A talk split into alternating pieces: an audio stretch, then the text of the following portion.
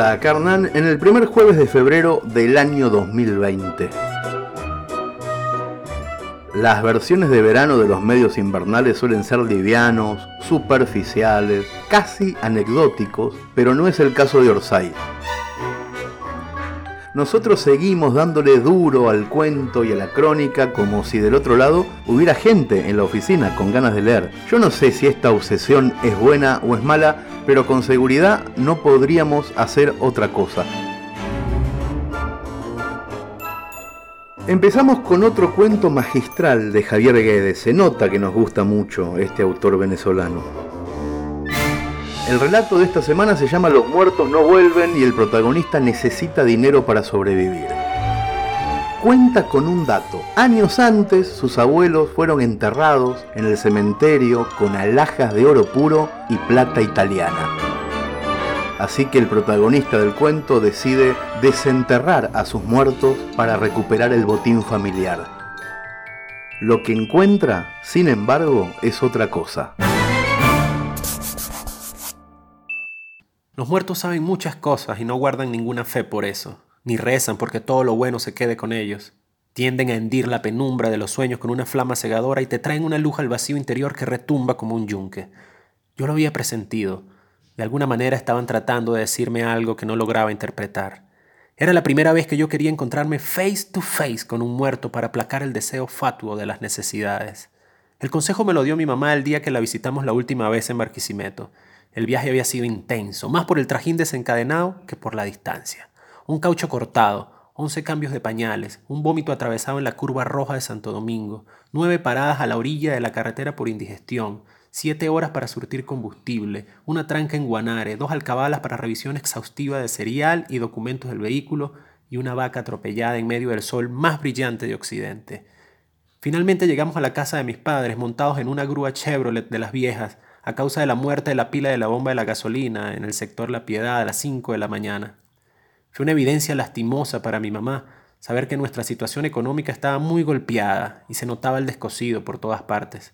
Los niños no lucían su mejor coloración corporal, la ropa se les presentaba percudida, los pantalones brincaposos con algún roto que dejaba pasar el aire, las costillas marcadas en las camisas para no decir que estaban muy por debajo del percentil que correspondía a su edad con déficit de atención de lunes a lunes, sin disciplina ni buenos hábitos de estudio.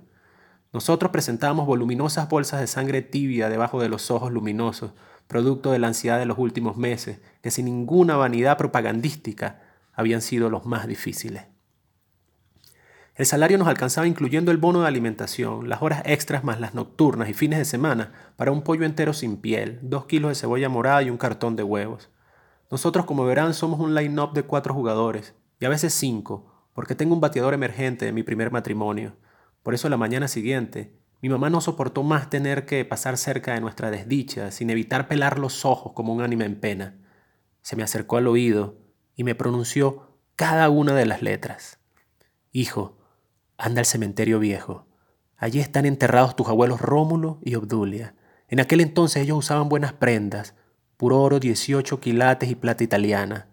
Siempre quisieron ser enterrados así porque tu abuelo tenía una fijación con una revista que leía siempre sobre el imperio egipcio y la vida de los faraones. Se la sabía de memoria. Yo recuerdo que cuando le dimos sepultura, llevaban todas esas joyas puestas como aparecían en las fotos de la revista. No le vendamos el cuerpo porque ya nos parecía exagerado. Recuerdo un rosario con un crucifijo enorme, esclavas, cadenitas, anillos. Todavía deben conservarse debajo de la tierra. Es lo último que puedo hacer por ti, hijo mío. No quiero verte más pasando esta roncha horrible. No te reconozco. ¿Qué quieres que haga, mamá? le pregunté. Sé que suena muy duro, hijo, pero creo que es nuestra última esperanza. Ya no podemos ayudarte más. Exhúmalos y conserva su herencia. Eso sí, nunca los profanes. Gracias, mamá, le contesté con mucho dolor. Nos despedimos con un abrazo más largo de lo habitual como si supiéramos que algo cambiaría para siempre. Quería quedarme ahí en su cálida profundidad, en el estacionamiento de penas de sus hombros, que siempre huelen a un perfume en spray, pero había que ponerse en marcha. El plan estaba señalado. Terminamos a arreglar el carro con el mecánico de la familia y nos fuimos con un aire nuevo, detenido e imperturbable. Tocamos la corneta varias veces, sacamos las manos por la ventana y dijimos adiós a todos. Mientras manejaba en dirección al cementerio viejo, franquearon algunos recuerdos como aves de paso, que quisieron tomar un gusano de la memoria para continuar el vuelo y dar de comer a sus crías. Conducir tiene ese privilegio sobre la mente. Los niños y Janis se encontraban viendo por la ventana sin hablar, pegados al vidrio, dejando que todo quedara atrás como los testículos de un perro. Nunca logré conocer en vida a mi abuelo Obdulia. Todo lo que sé me lo dijeron las fotos. Una india mayor, pequeña y robusta, no más grande que un cactus en un matero, virgen y mártir de los moros, con la piel apretada y quemada, una parte por la genética y otra por el trabajo.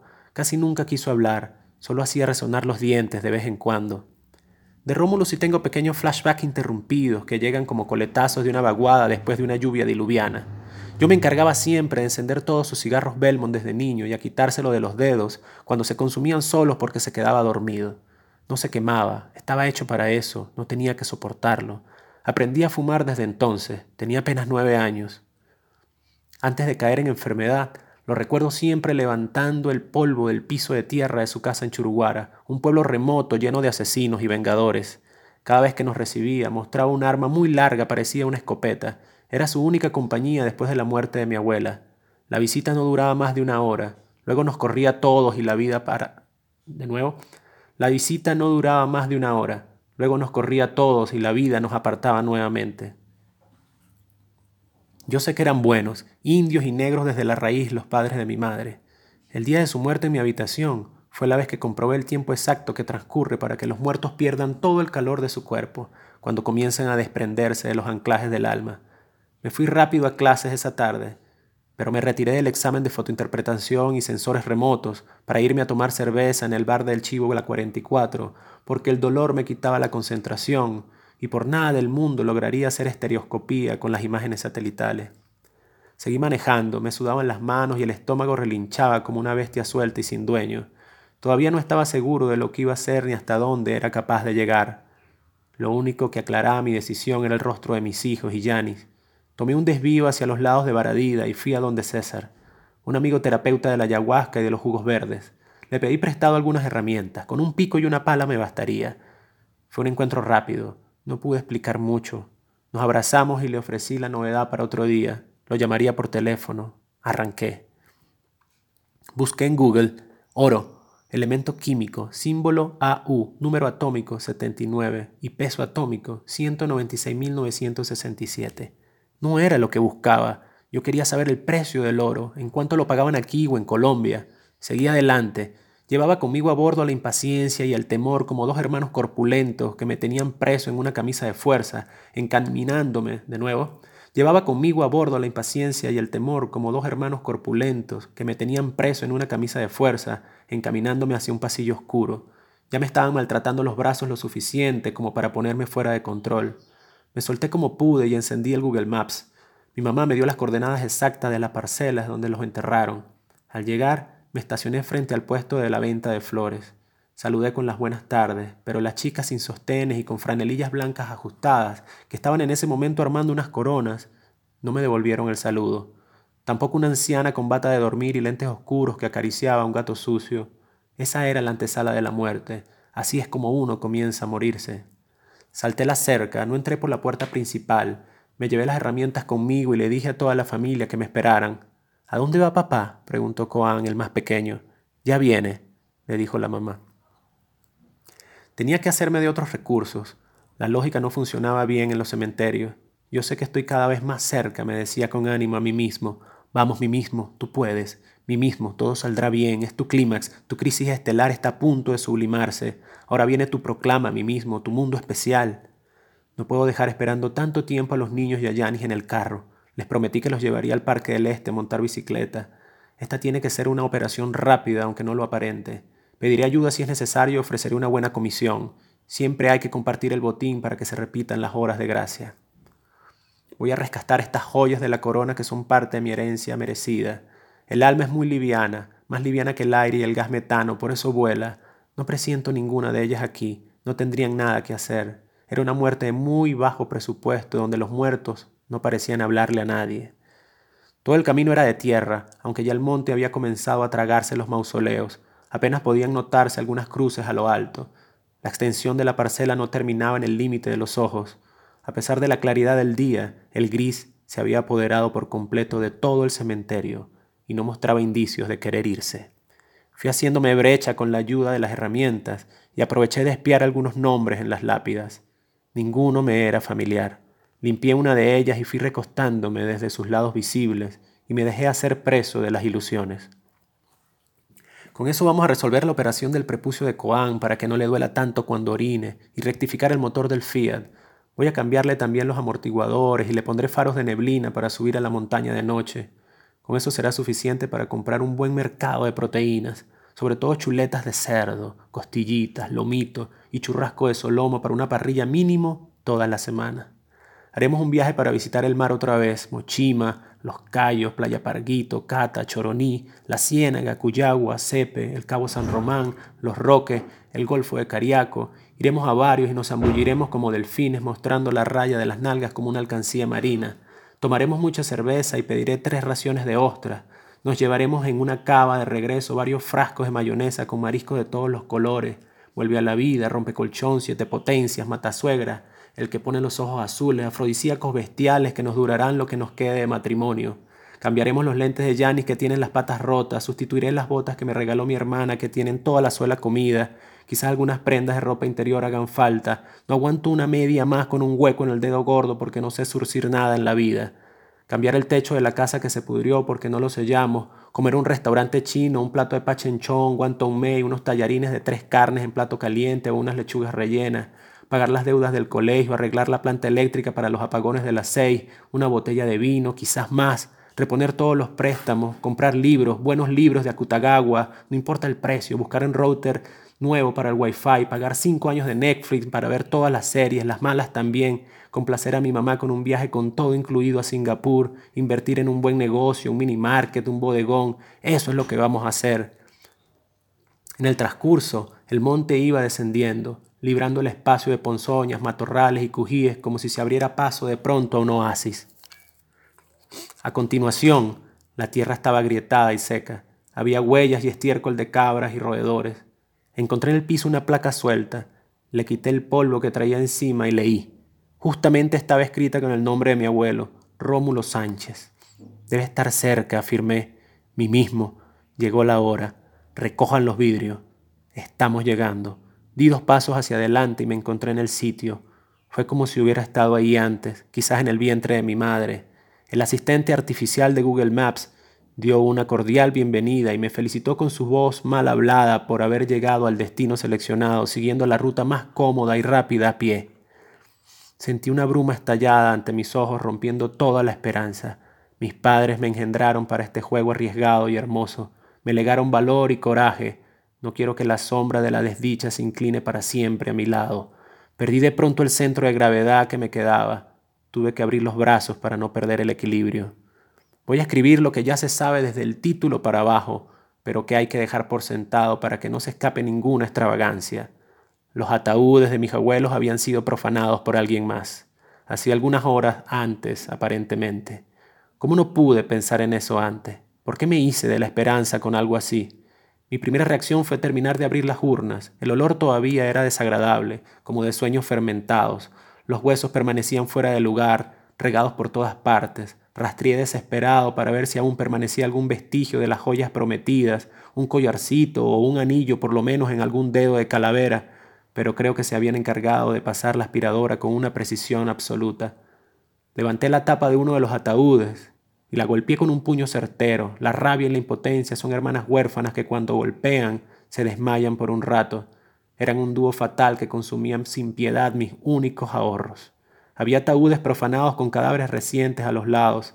Se veían todavía los rostros picados aleatoriamente por algún animal. Me senté en el mausoleo del frente donde se encontraba la tumba intacta, quizás la única, del famoso concertista Lirio Díaz. Me santigué sobre la frente e inicié una meditación que aprendí en el Tíbet cuando niño. Repetí unos mudras tranquilizantes, especiales para emergencias, y me fui calmando. Los perros y las ratas habían comenzado a hacer su trabajo con los cuerpos que aún conservaban algo de carne dura. Me levanté para mirar y seguir caminando hacia lo profundo del cementerio. Tenía que hacerlo con cuidado. Me percaté que estaba lleno de huesos y de la ropa consumida de los cadáveres.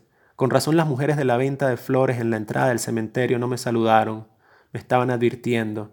Algo me dice que son ellas las que organizaron estos paquetes turísticos fuera de temporada. Así es el turismo. Busqué de inmediato en Google algún artículo sobre profanadores de tumbas en Venezuela y encontré que posiblemente se trataba de la gente de la religión del palo, porque ellos se nutren de cráneos y fémures para cocinarlos en un caldero como parte de un ritual, junto a doce tipos de árboles y tierra de cementerio. Pero no, también estaban buscando algo más. Aproveché de quitarme la religión que me quedaba encima, el país, los aliados y aprendí a estar en silencio, como me enseñó Chía en el taller de sexo tántrico. De regreso por otros caminos observé que yo no era el único. Algunos familiares estaban en la misma situación, solo que no lograron controlar sus nervios y se lanzaron a llorar y a gritar el nombre del muerto en el piso. Uno de ellos al parecer había fallecido recientemente, por eso intentaban reconocer las partes sueltas para volverlo a armar. Buscaban insistentes la cabeza, porque desde la cabeza uno puede imaginarse mejor el resto. Ya se estaba agotando el día. El crepúsculo era un regalo post-mortem. Lo pude ver por algunos minutos sin distraerme, como lo hacía cuando era niño desde el techo de la casa de Mercedes, mi otra abuela.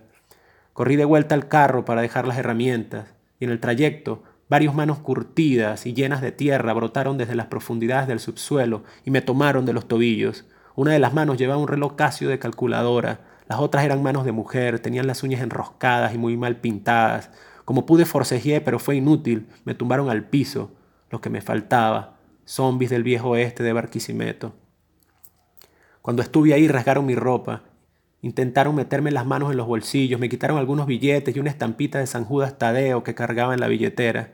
Pude salvar el teléfono porque lo tenía en la mano. Déjenme quieto, no joda, les grité y comencé a patear como un niño rabioso para que me soltaran porque yo nunca había peleado con alguien que ya estuviera muerto. Los bichos solo salían de la tierra con la mitad del cuerpo, me hirieron varias veces, yo golpeé todo lo que pude, pero tenían los secretos de la muerte, por eso resistían. Yo pensé que me iban a matar, lo más cerca que había estado de algo así fue en el video de thriller. En cada movimiento dejaban ver su rostro dentro de la tierra con sus ojos flamantes y amarillos. No logré identificarlos, pero me eran familiares. Tomé varias piedras del piso y le conecté una al centro de la frente de uno de los zombies, el más cizañero de todos. El rostro se le hundió, escupió un líquido viscoso color mostaza que me llegó al bolsillo de la camisa y a la mitad del cachete. Luego vi cómo le brotó una costra verdosa tapando el boquete. Cuando me deshice de ellos, busqué una de las maletas en el carro, la desocupé y me la llevé de vuelta al lugar. Les hice señas tranquilizantes a los niños, ya me faltaba poco. Fui a traerme todos los huesos que dejaron de mis abuelitos con quienes nunca tuve la oportunidad de dormirme en sus cantos. De regreso tomé otra vía, aunque ya no tendrían nada que quitarme. Al llegar al sitio nuevamente fui seleccionando los huesos que consideré que podrían ser de mis antepasados, aunque lo único que tenía seguro era que cometería un verdadero desastre. Pero no le di poder a eso. Intenté contar 206 huesos como me habían enseñado en un pendón sobre anatomía que mi papá compró una vez en un semáforo en la avenida Lara. Algo me pagarían por eso. Me conformé. No dejaba de estar perdido. Nunca podría haberme acostumbrado a la eternidad. Seguía teniendo un pie en la penuria y una mano en el hambre. Eso era todo. Nada que sorprenda al otro mundo. El que muere es aquel que vino a buscar la muerte. Ya se han borrado todos los nombres y las caras. Ya no sabía cómo iba a liberarme de este cautiverio material. El tiempo en ese lugar no obedecía a espadas ni naves de ningún orden. Así que me retiré como lo hace un feligrés cuando escucha las siete campanadas. Las mujeres y la anciana ya no estaban, el local permanecía cerrado. Solo el gato pudo levantarse y comenzar a caminar cuando me vio la cara. Ahora mucho más pesada, metí la maleta en el carro. Janis me preguntó, ¿resolviste? ¿Todo bien? Sí, le contesté. Con esto resolvemos. Y apreté los dientes. Encendí el motor, dejé la marca de los cauchos en el asfalto y nos pusimos en el camino. Papi, ¿vamos al parque? me preguntó Liana al oído. La miré por el retrovisor y le respondí naturalmente. A eso fue que vinimos, ¿no?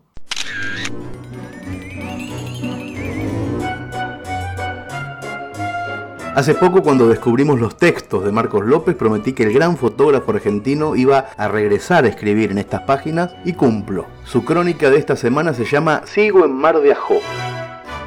Marcos pegó el volantazo y dejó de lado la fotografía. ¿Para qué voy a seguir haciendo algo que ya comprobé que me sale bien? se pregunta. Y en esa transición encontró el desafío de convertirse en otra cosa. Narrador, cuentista, nadie lo sabe. Pero Marcos acepta la vida tal como es. Finalmente, no solo decidí quedarme, sino que extendí la estadía por diez días. Lo escribí ayer, lo releí hoy a la mañana y ahora a la noche vuelvo a sentir lo mismo. Así que lo reafirmo. La decisión de quedarme solo en esta casa fue, es y sigue siendo uno de los logros personales más importantes de mi vida. No solo porque logré quedarme, sino porque además estoy, en la medida de mis posibilidades, disfrutando. Me están pasando muchas cosas nuevas al mismo tiempo. Por ejemplo, descubrí el placer de escribir ficción.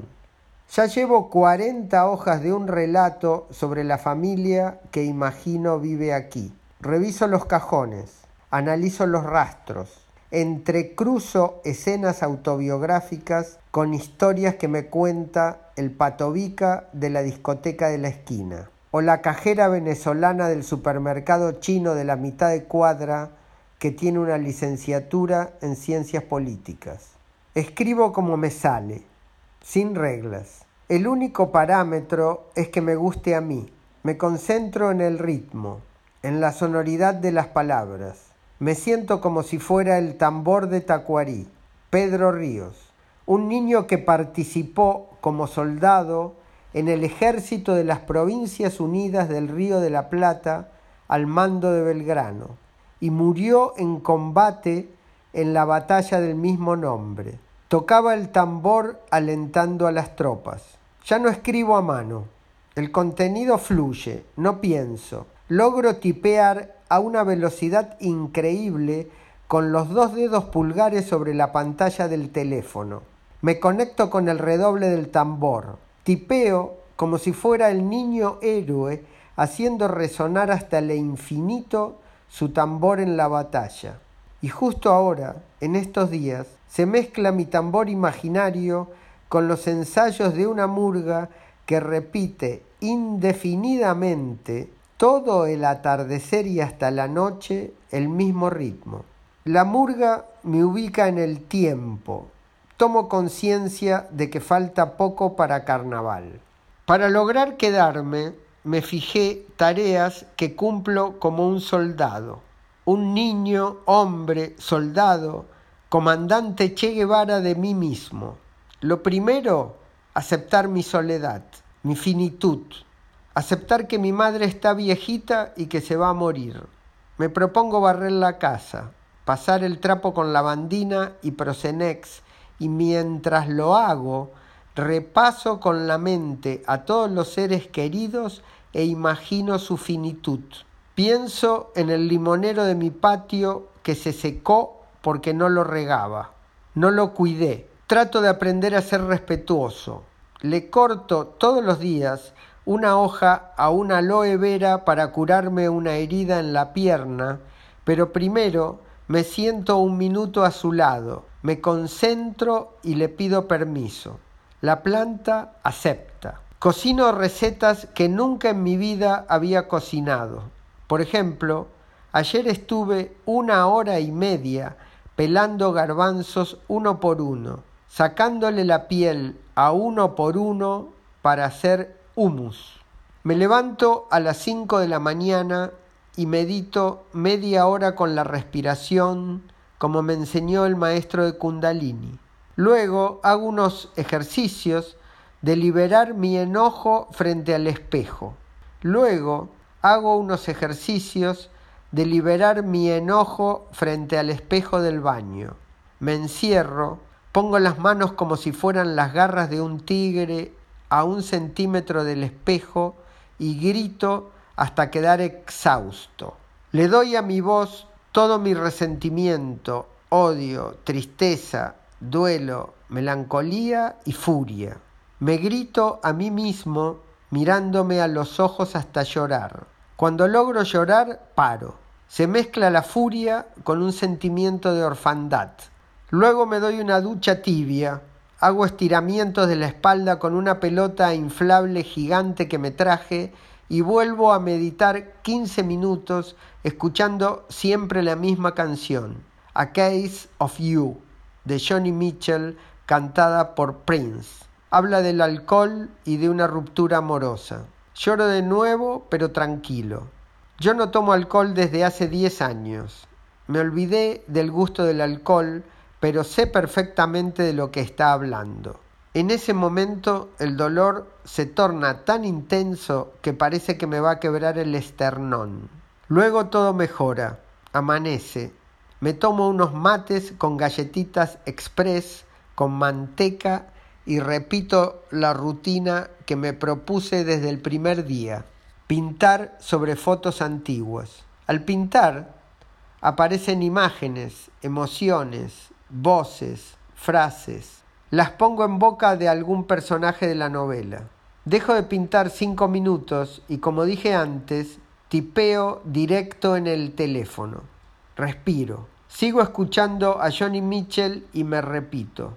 Soy un hombre, soy adulto, puedo conmigo mismo y en este momento puedo decir que soy feliz, aquí y ahora, como dicen los libros de autoayuda como dicen los libros de autoayuda, aquí y ahora. Mientras pinto, se escuchan, se superponen cinco layers sonoros. La base sonora que sustenta la acción se compone de 1. Los pajaritos. 2. El ruido casi imperceptible del pincel sobre la fotografía. 3. Mi respiración y los latidos del corazón. 4. La brisa fresca que viene del mar mueve los árboles y luego entra por la ventana de la cocina. 5. Atrás, muy atrás, como en un paneo surround, un zumbido de camiones que claramente viene increciendo de izquierda a derecha. Llega a un pico máximo en el centro y luego se disipa hasta quedar casi en cero en la derecha y justo antes de desaparecer se funde con otro camión, uno tras otro y así sucesivamente. Imagino que son grandes camiones brasileros que van o vienen desde San Pablo o Porto Alegre a la Patagonia. Imagino una acción de importación-exportación, un convenio bilateral, otra cosa muy importante es que ayer a la noche desistí de fotografiar con un equipo profesional. Otra cosa muy importante es que ayer a la noche desistí de fotografiar con un equipo profesional analógico que traje. Supuestamente venía a eso, a tomar buenas fotos. Un alivio. Siento que para qué voy a seguir haciendo algo que ya comprobé que me sale bien hacer fotos artísticas, entre comillas. Es como seguir agregando figuritas a un mismo álbum, con las que tengo, las que hice desde que tengo 18 años hasta ayer, ya dije todo lo que tengo para decir. Conozco de memoria los hilos, los alambres que mueven al Frankenstein del tren fantasma. Con el ejercicio de escribir y con la pintura, y más aún con el óleo, todo es nuevo. Me siento renacer. Pintar y escribir me sirve para investigar sobre el error, la dificultad, la aceptación de mí mismo. Lo mágico del hecho pictórico es que a través de un color mal elegido, una sombra exagerada, equivocada, puedo espejarme, puedo hacer el ejercicio de aceptarme, puedo redefinirme, en este caso puntual, reconstruirme a través del retrato de este hombre con su perro al que decidí pintar de verde. El hombre y su perro ya son otros. Soy yo, es él y es también el fotógrafo que tomó la foto. Tema complicado para esta hora de la mañana. Ya son las siete y el sol pega como si fuera el mediodía. Respiro y me digo de nuevo que estoy feliz. A través de la ligustrina saludo al vecino, el mismo al que la semana pasada juzgaba de obsesivo y tonto por estar todo el día cortando el pasto y luego emprolijando hasta la perfección los márgenes de su jardín, su reino, con la bordeadora. Me encanta conversar con él de cualquier cosa. Le pregunto por sus plantas. Hablamos del color de su Santa Rita. Me dice que el color sirve para atraer a los colibríes y las abejas. Le creo. Ya casi somos amigos. Me pregunta de qué trabajo y le digo, muy serio, antes era fotógrafo, pero ahora soy pintor y escritor. No se inmuta. No me hace nuevas preguntas. Seguimos hablando de otras cosas. La discoteca, la violencia, el alcohol, los hijos, las noticias, la inseguridad. Nos intercambiamos recetas de cocina. Volvemos a hablar del tema de las plantas.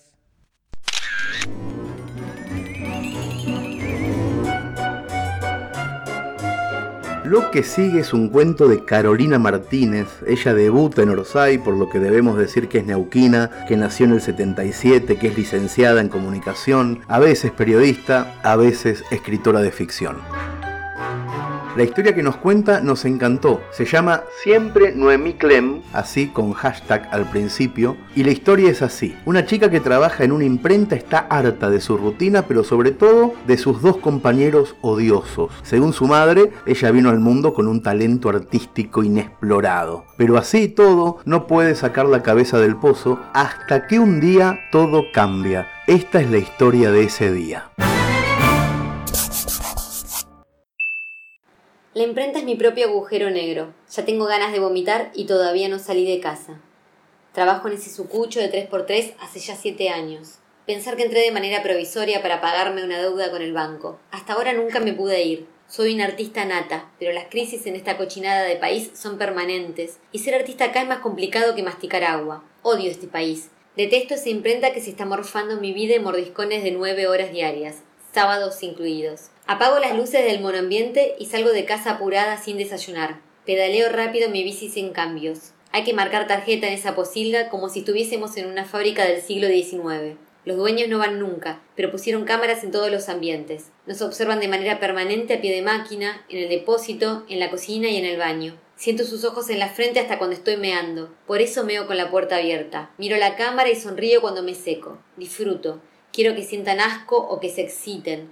Sé que estoy llamada a sacudir la inercia espesa que respiramos en ese claustro. Comparto la ratonera con Emilia y con Hernán, dos infelices más apagados que vidriera de pueblo un domingo a la noche. Ellos también están hace demasiado tiempo ahí, pero les da igual. Sus caras están amarillentas, camufladas con el empapelado grasoso que reviste las paredes de la cueva infecta. Emilia es como una suricata enorme y pelirroja. Hace ruidos asquerosos las nueve horas del turno. Cada vez que paso a su lado, bosteza con la boca pintarrajeada lo más abierta que puede, y mientras me echa su aliento fétido en la cara, lanza un canto sufrido de cansancio que se disuelve en un apretar de boca pastosa. Al principio pensé que lo hacía sin querer, pero ahora estoy segura de que lo tiene planeado, porque sabe que después de tener que oler esa baranda, mi día se arruina por completo.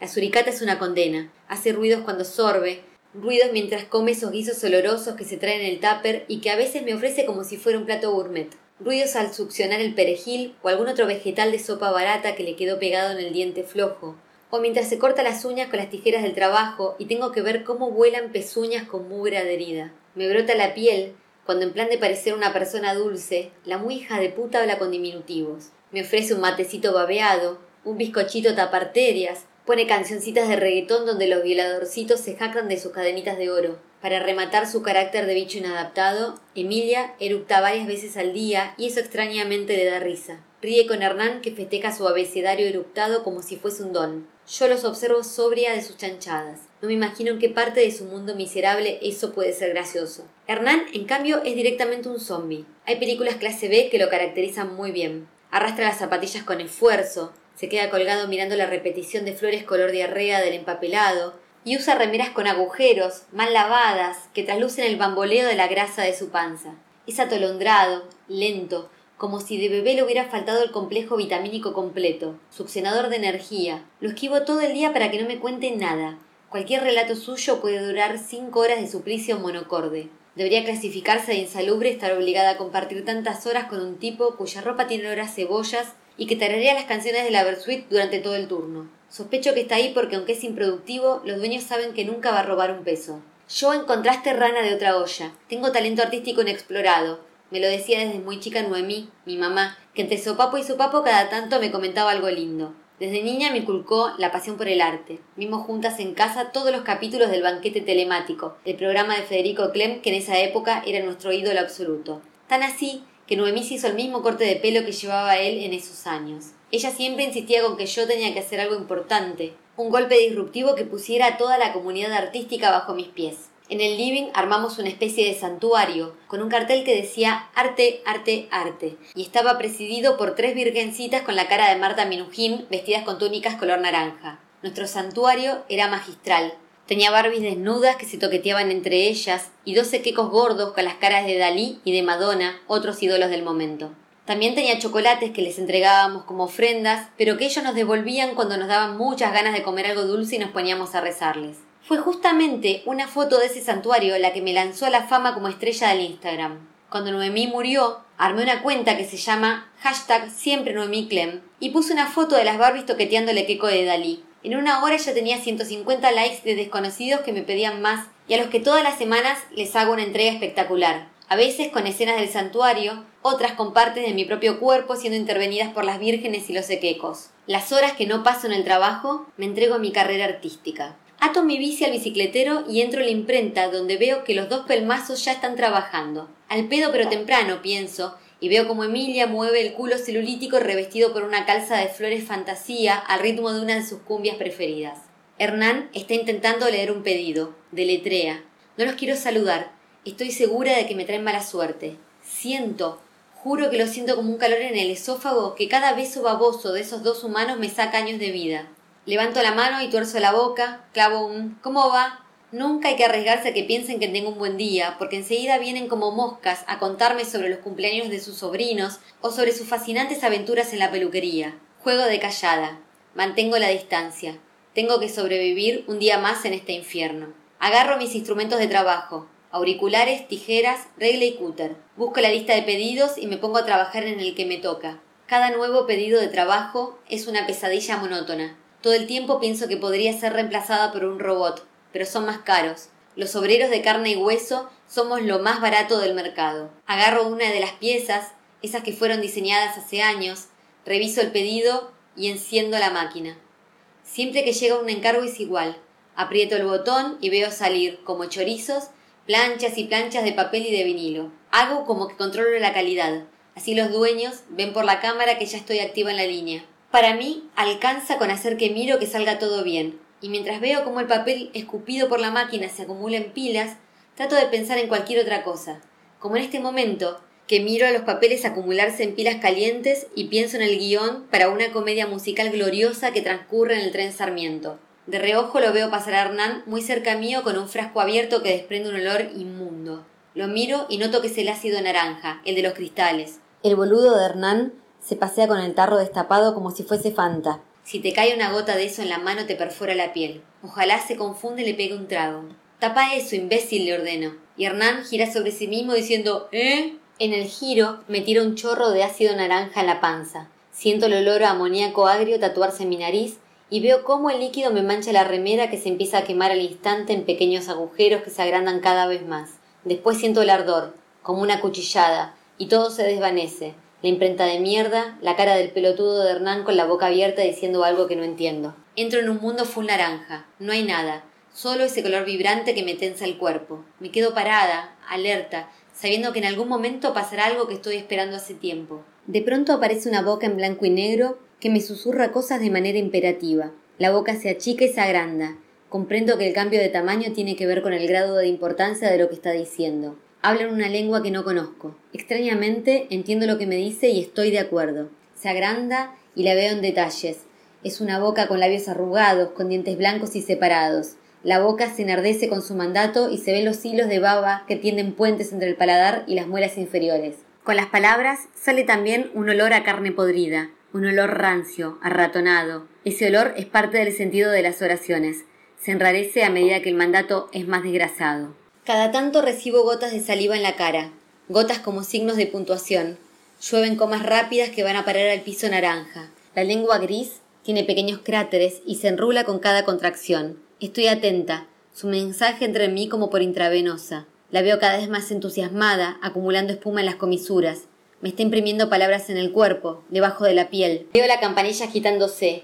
Estoy completamente evangelizada con sus palabras que crecen en gritos y se achican en murmullos, que me impregnan con su olor a podrido y que me dejan claro que si no hago lo que debo hacer voy a terminar encarcelada de por vida con la suricata y el zombi. Tiempo es la última palabra que me dice en español. Me despierto y estoy en el baño. Me despierto y estoy en el baño. Me despierto y estoy en el baño. Hay un médico conmigo y una enfermera que entra y sale con piernas largas, nariz de gancho y gesto profesional. En la nuca siento el frío de los cerámicos infectos que no se lavan hace meses. Lo sé porque soy la encargada de lavarlos.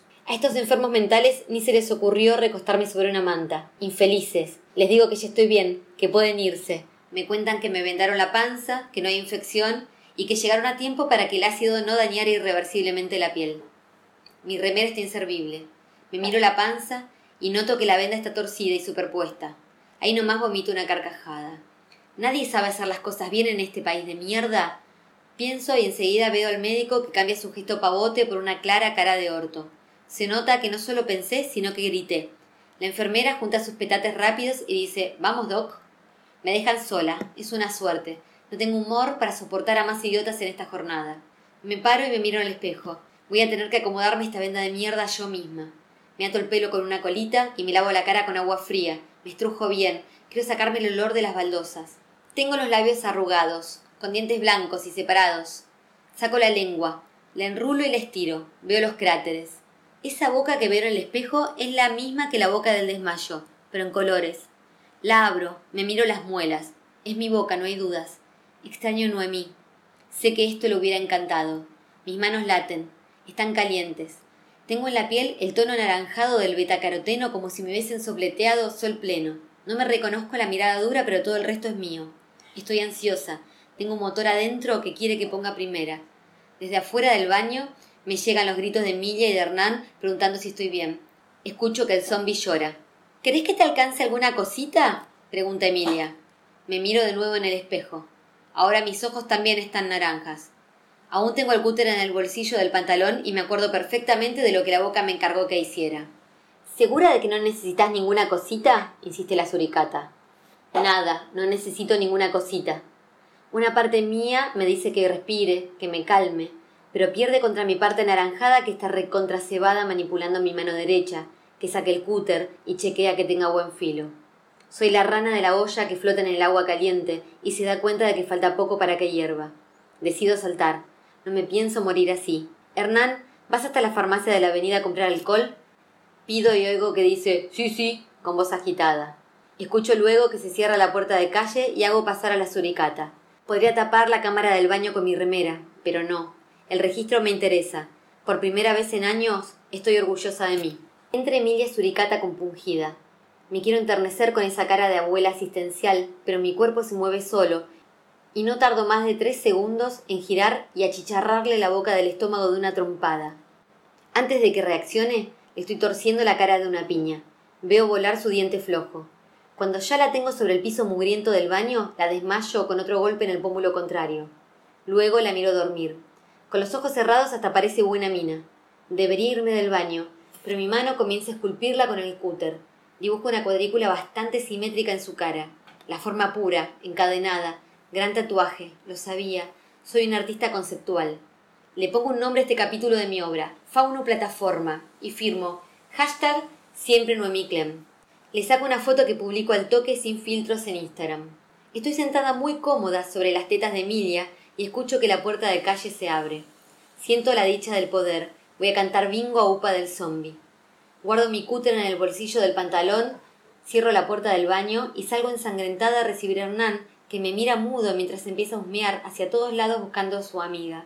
Extiendo la mano para recibir el alcohol, doy las gracias y pregunto cuánto dinero debo. No me debes nada, todo esto es culpa mía, dice el zombi que no para de hociquear. Siento un poco de pena, siento un poco de pena. Quizás en el fondo los dos son buena gente. Pienso que podría salvar a uno aunque sea. Justo ahí mi lengua tiene una contracción y se enrula con fuerza. Me recuerda mi misión. Mi parte naranja no quiere detenerse. Tengo el cúter en el bolsillo, pero sé que necesito algo más contundente. Recuerdo las tijeras grandes que tenemos colgadas en la pared que tengo casi a un metro, y las busco a velocidad. Las agarro y sigo despacio al zombi que va rumbo al baño preguntando por Emilia. Antes de que llegue al picaporte, le clavo las dos puntas de la tijera debajo del culo perforando una masa de grasa que no se resiste, que entrega su plasticidad a mi obra. Intervención al dorso, le grito, y parece que él ni puede imaginar que es el nombre del otro capítulo de mi obra. Tarda en reaccionar, me mira como si no entendiera lo que pasa. Yo le espero fresca, ágil, lista para el combate. Pego saltitos de boxeador entusiasmada, sonrío. El zombie quiere hablar, mueve los labios, pero no le salen las palabras. Agarro una tabla de madera con las dos manos y empiezo a agitarla como si quisiera avivar un fogón. El zombi se acerca con las manos hacia el frente. Calculo que me la quiere sacar, así que aprovecho y se la estrello en el cráneo. Tres golpes en seco derrumban el panzón. Listo el pollo. Mejor dicho, listo el lechón. Saludo a cámara y luego hago una reverencia como las del teatro. Podría irme a casa satisfecha, pero me falta el toque. El frasco de líquido naranja me está esperando en la estantería. Es de mi equipo. Le toca hacer su magia. Distribuyo chorros de ácido entre la cara y la verga del zombi. Dos objetos cárnicos que siempre me parecieron despreciables. Dos objetos cárnicos bien regados que ahora se están cocinando y crujen. Saco el cúter del bolsillo de mi pantalón y firmo en su panza. Hashtag siempre no mi clem. Otras fotos sin filtros en la red. Ahí es cuando noto que mi Instagram está estallado. Tengo 600.000 likes en la foto anterior. Soy un hit. Quisiera abrazar a Noemí y decirle que llegamos, que finalmente lo logramos y que seguro que me empieza a seguir la mismísima Marta Minujín.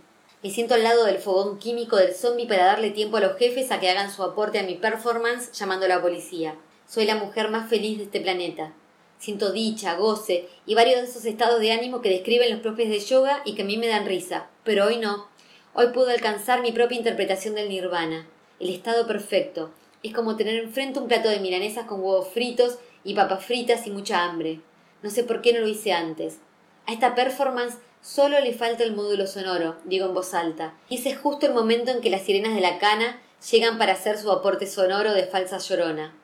Ahora sí, acabé la obra. Me desnudo, engancho el teléfono en la venda torcida para grabar un vivo y salgo a la calle con las manos en alto, sacudiendo el cúter de la victoria. Egresé de esta imprenta de mierda. Podría tirar mi toga al sol. A esta performance Solo le hace falta el módulo sonoro, digo en voz alta, y ese es justo el momento en que las sirenas de la cana llegan para hacer su aporte agudo de falsa llorona. Ahora sí, acabé la obra. Me desnudo, engancho el teléfono en la venda torcida para grabar un vivo y salgo a la calle con las manos en alto sacudiendo el cúter de la victoria. Egresé de esta imprenta de mierda. Podría tirar mi toga al sol.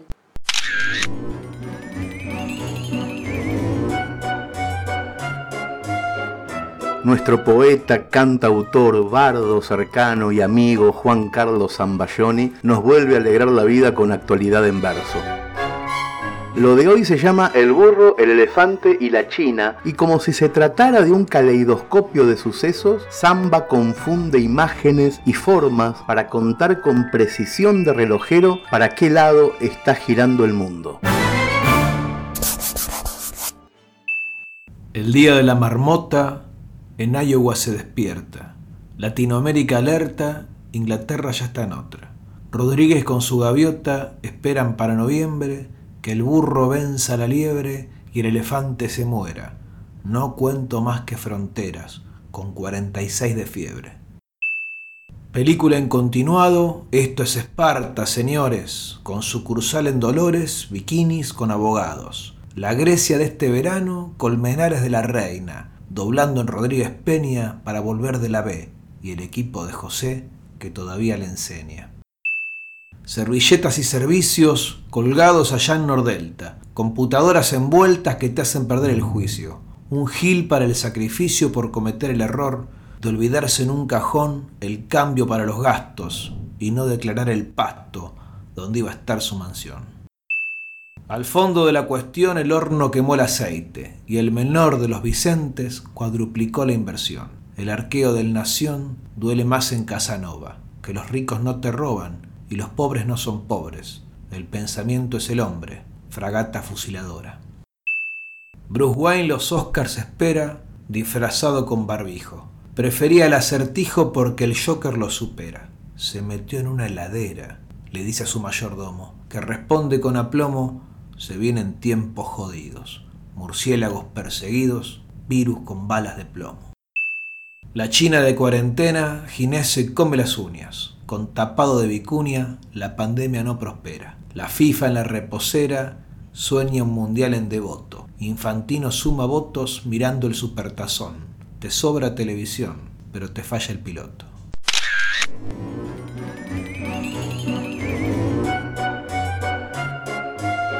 Y cerramos como febrero se merece, es decir, con un diálogo absurdo. Ya nos quedó claro qué pasa cuando un escritor uruguayo y un ilustrador argentino se ponen de acuerdo para coquetear con la teletransportación lo que ocurre es un delirio. En esta segunda entrega, que se llama El fondo del mar, continúa el extraño experimento que tiene a Nacho Alcuri en el papel del uruguayo y a Gustavo Sala como el argentino que le sigue la corriente. Carísimo, me salió el viaje. Yo pensé que íbamos a ir a la costa, pero vos quisiste venir acá al medio del océano Atlántico. Es que mi sueño es conocer a Ariel. El mío también, Ariel el burrito Ortega. Aunque no me imagino qué puede estar haciendo en el fondo del mar. Eh, disculpe, señor Pez, ¿vio al burrito Ortega por acá? Pucha, no me contesta. No seas tarado. ¿Cómo va a haber un burro en el fondo del mar? Se cagaría ahogando. Me refiero a Ariel, la sirenita, la mujer pescado, la diosa con escamas, la mujer. La pelirroja del sutién de conchas. De conchas marinas, Gustavo. Te estoy leyendo la mente podrida que tenés. Mente podrida las pelotas. Podrida solo tengo la columna vertebral, el estómago, los pulmones y el culo. La mente la tengo impecable. Y sin embargo seguís con tu obsesión de conseguir los autógrafos de todas las princesas de Disney. ¿Cuánto llevas? Sí, es lo que me mantiene vivo. Ya tengo los de Rapunzel, Blancanieves, Frozen, Cenicienta y la Bella Durmiente, que no se entiende la mierda porque me lo firmó dormida. Tranquilo, que vamos a conseguir tu objetivo. Solamente necesitamos encontrar el camino a la ciudad perdida del Atlántico.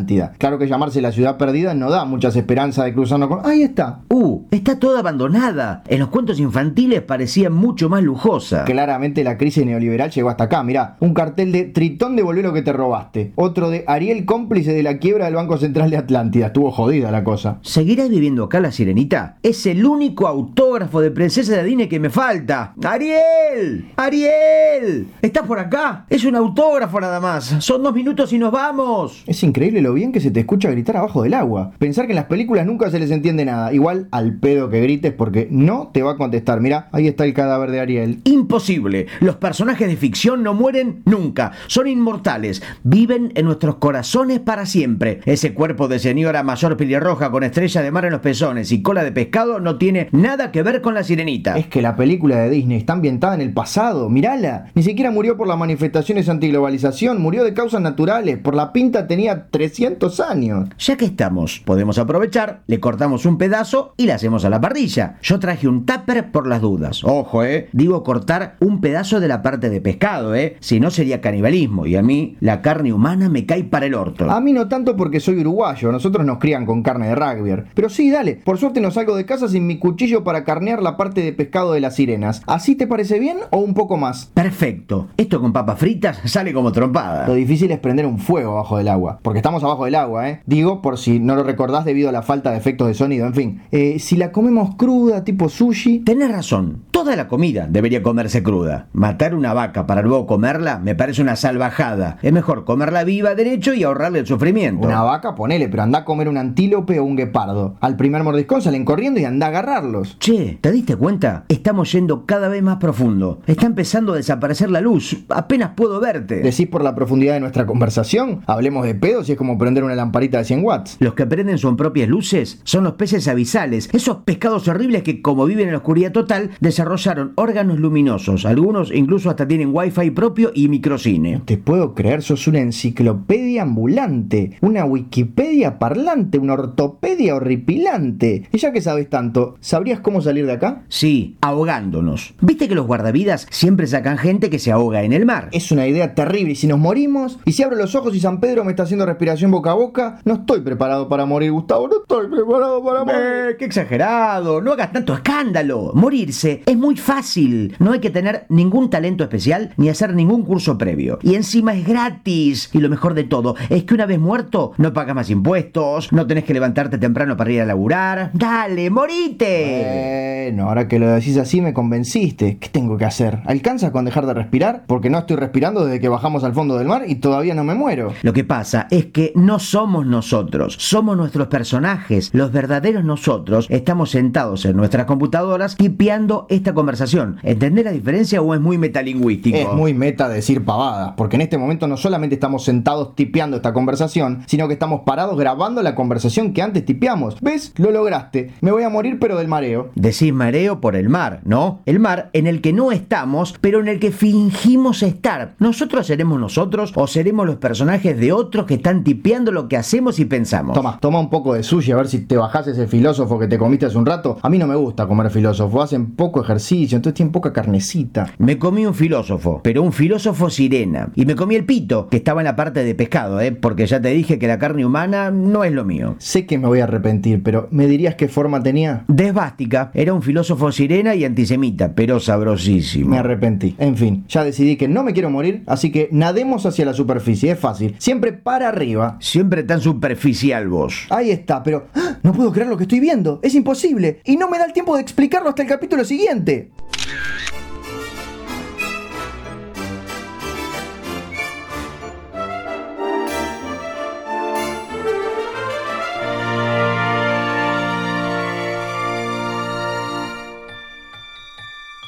Señoras, señores, gente menuda, bienvenidos a esta versión veraniega de Orsay.